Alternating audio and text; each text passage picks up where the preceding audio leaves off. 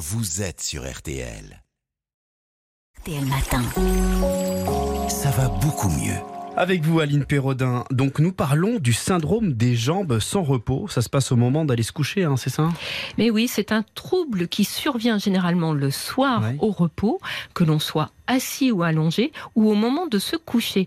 Alors, les personnes touchées ressentent des sensations désagréables au niveau des jambes. Ça peut être des fourmillements, des agacements, des brûlures, des sensations de piqûres ou des décharges électriques. Alors, on appelle ça des impatiences. Pour s'en débarrasser, il n'y a qu'une solution, bouger. Et c'est pour cette raison que ça empêche de dormir. Exactement, puisqu'il faut bouger les jambes ou se lever pour faire partir ou du moins atténuer ces manifestations pénibles. Et même si on finit par s'endormir, ça peut continuer la nuit et provoquer des réveils nocturnes répétés, ce qui explique la fatigue dans la journée.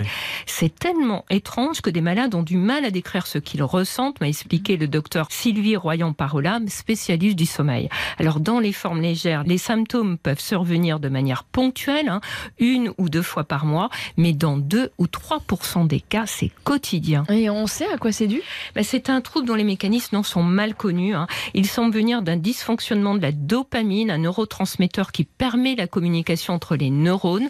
Le fer pourrait également jouer un rôle important car il aide la dopamine à bien fonctionner, m'a expliqué le docteur Lorraine Leclerc-Visonneau, neurologue au centre du sommeil au CHU de Nantes. Alors c'est fréquent, on estime que 8,5% de la population est touchée, soit quand même 5,5 millions de personnes.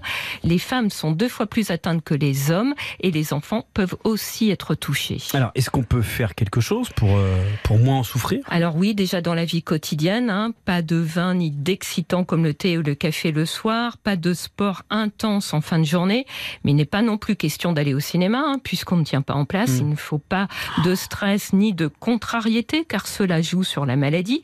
Autant dire que la qualité de vie peut être très affectée par cette Mm. maladie. La maladie de Willis-Egboom est l'autre nom donné au syndrome des jambes sans repos. Et est-ce qu'il existe des traitements pour soulager en fait cette maladie? Ben oui, mais déjà, le diagnostic doit être posé. Alors, le spécialiste du syndrome des jambes sans repos, c'est le neurologue ou le médecin spécialiste du sommeil. Dans le parcours de soins, le médecin généraliste peut faire le relais. Or, on voit encore beaucoup de patients diagnostiqués après des années d'errance médicale. Pourtant, si on ne guérit pas cette maladie, il existe des traitements qui peuvent améliorer les symptômes et soulager, des agonistes dopaminergiques et certains antiépileptiques.